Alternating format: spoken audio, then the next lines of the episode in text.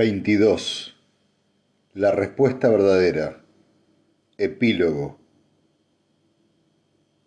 Una habitación no localizada en un mundo no localizado. Y un hombre cuyo plan había tenido éxito. El primer orador miró al estudiante.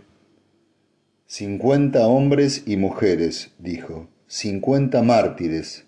Sabían que significaba la muerte o una prisión perpetua y ni siquiera podían ser orientados para impedir el debilitamiento, ya que la orientación hubiera podido ser detectada, y pese a ello no se debilitaron. Llevaron a término el plan, porque amaban el plan más importante, el Seldon. ¿No podrían haber sido menos? preguntó el estudiante dudando. El primer orador movió lentamente la cabeza. Era el límite más bajo, Menos no hubieran podido aportar la convicción necesaria.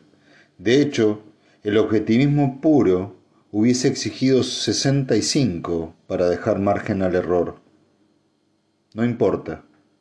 ¿Ha estudiado el plan de acción elaborado por el Consejo de Oradores hace 15 años? Sí, orador. ¿Y lo ha comparado con los acontecimientos actuales? Sí, orador.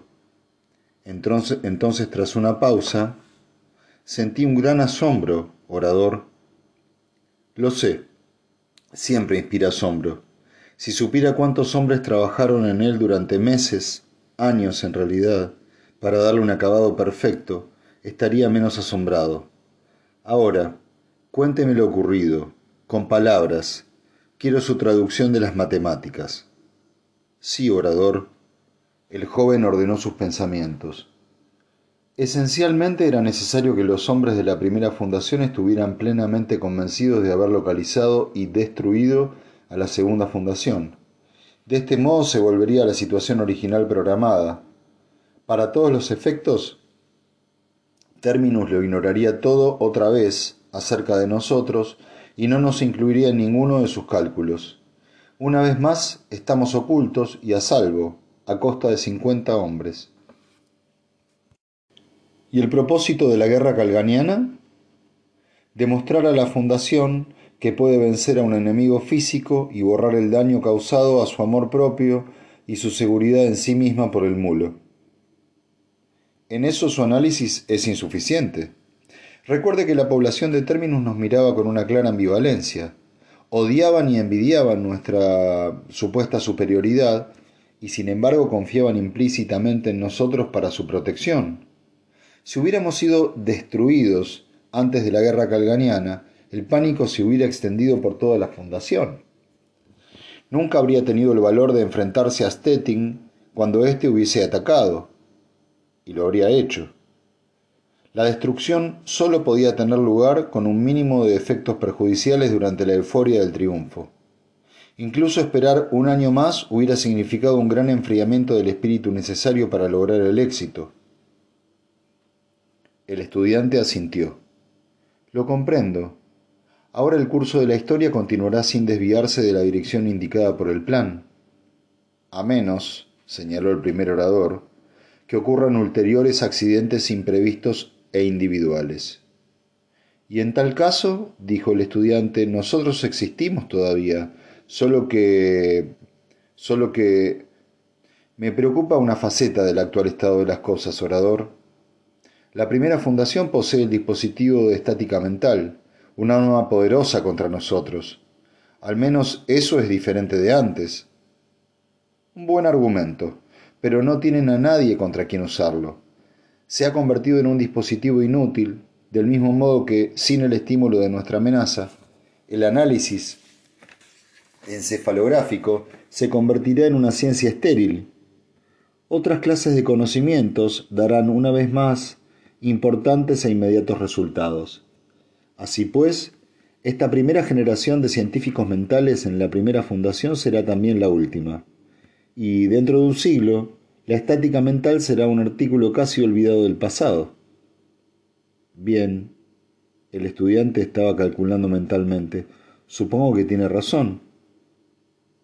Pero lo que más me interesa que comprenda, amigo mío, en bien de su futuro en el Consejo, es que la consideración prestada a los pequeños sucesos introducidos por la fuerza en nuestro plan de los últimos quince años, simplemente porque tratábamos con individuos. Por ejemplo, el modo en que Antor tuvo que inspirar sospechas contra sí mismo de forma que madurasen en el momento apropiado, aunque eso fue relativamente sencillo. Hubo también la forma en que manipulamos el ambiente para que a nadie de términos se le ocurriera prematuramente que el propio términos podía ser el centro de lo que estaban buscando. Ese conocimiento tuvo que ser inspirado a esa joven, Arcadia, a la que nadie presta atención excepto su padre.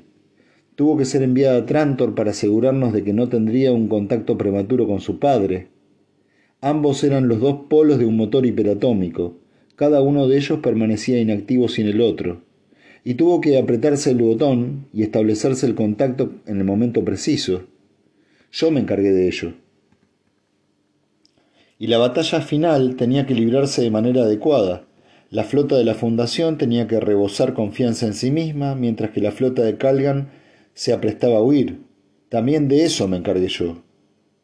El estudiante dijo, me parece, orador, que usted, quiero decir todos nosotros, contábamos con que el doctor Darrell no sospechara que Arcadia era nuestro instrumento.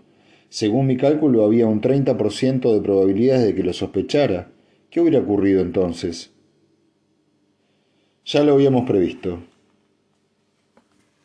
¿Qué, le han enseñado sobre planicies manipuladas? ¿Qué son? Ciertamente no son evidencia de una introducción, ciertamente no, no son evidencia de la introducción de una tendencia emocional.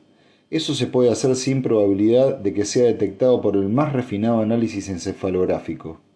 Es una consecuencia del teorema de Lefebvre, como ya sabrá. Solamente la extracción de la tendencia emocional previa se puede notar tiene que notarse.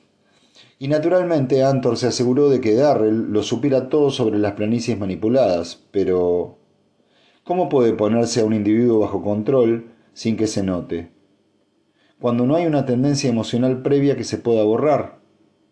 En otras palabras, cuando el individuo es un recién nacido con la mente como una tabula rasa. Arcadia Darrell nació aquí, en Trantor, hace 15 años, cuando se trazó la primera línea de la estructura del plan. Ella jamás sabrá que ha sido controlada, y el hecho supondrá una ventaja para ella, ya que su control implicó el desarrollo de una personalidad precoz e inteligente. El primer orador rió brevemente. En cierto sentido, lo más asombroso es la ironía de la cuestión. Durante 400 años los hombres estaban sesgados por las palabras de Seldon al otro extremo de la galaxia han dedicado el problema su peculiar reflexión de científicos físicos, midiendo el otro extremo con escuadras y reglas y acabando eventualmente o bien en un punto de la periferia, a 180 grados alrededor del borde de la galaxia, o en el punto de partida. Sin embargo, nuestro mayor peligro residía en el hecho de que había una solución posible basada en los cauces físicos del, del pensamiento. La galaxia, como usted ya sabe, no es simplemente un ovoide achatado, como tampoco la periferia es una curva cerrada. En realidad es una espiral doble, con al menos el 80% de los planetas habitados en el brazo principal. Terminus es el extremo exterior del brazo de la espiral, y nosotros somos el otro, ya que ¿cuál es el extremo opuesto al punto exterior del inicio de una espiral? Pues claro, el centro. Pero esto es trivial. Se trata de una solución accidental y que carece de relevancia. La solución habría alcanzado inmediatamente si los investigadores hubieran recordado que Ari Seldon era un científico social y no un científico físico, y hubiesen ajustado sus procesos mentales a este hecho. ¿Qué podía significar extremos opuestos para un científico social? extremos opuestos en un mapa? Claro que no. Esta es solo la interpretación mecánica. La primera fundación estaba en la periferia donde el imperio original era más débil, donde su influencia civilizadora era mínima, donde su riqueza y cultura estaban casi ausentes.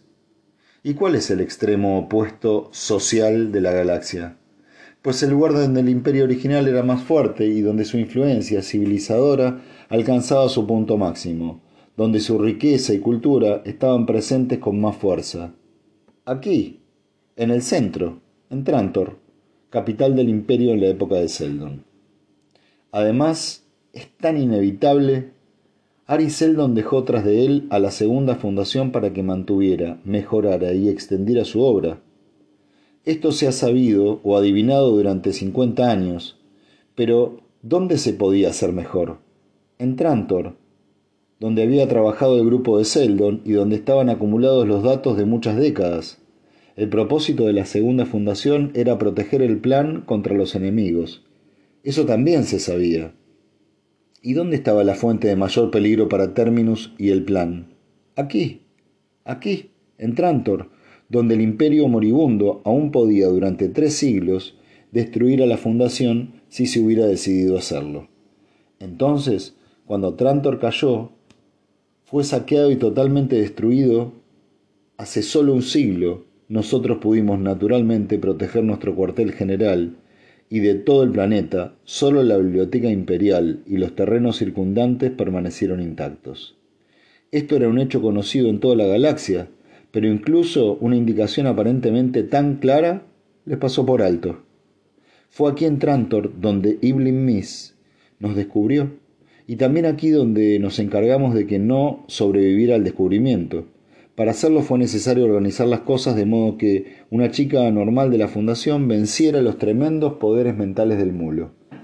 Ciertamente, tal fenómeno debería haber atraído las sospechas hacia el planeta donde ocurrió. Fue aquí donde empezamos a estudiar al mulo y, planeamos su derrota. Fue aquí donde nació Arcadia y se inició el curso de los acontecimientos que condujeron al gran retorno del plan Seldon. Y todos estos fallos en nuestro secreto, estos grandes fallos, pasaron inadvertidos porque Seldon había hablado del otro extremo a su manera, y ellos lo habían interpretado a la suya. Hacía mucho rato que el primer orador había dejado de hablar al estudiante. En realidad se trataba de una exposición de los hechos para sí mismo, mientras permanecía en pie ante la ventana, contemplando el increíble fulgor del firmamento y la enorme galaxia que ahora estaba salvada para siempre.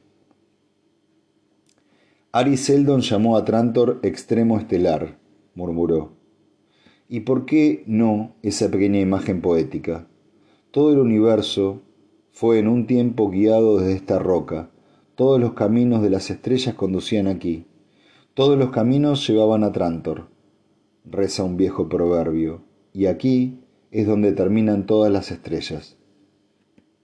Diez meses antes, el primer orador había contemplado aquellas mismas estrellas que en ninguna otra parte eran tan numerosas como en el centro de ese enorme núcleo de materia que el hombre llama la galaxia, con un sentimiento de duda. Pero ahora se reflejaba una sombría satisfacción en el rostro redondo y rubicundo de Prim Palver, el primer orador.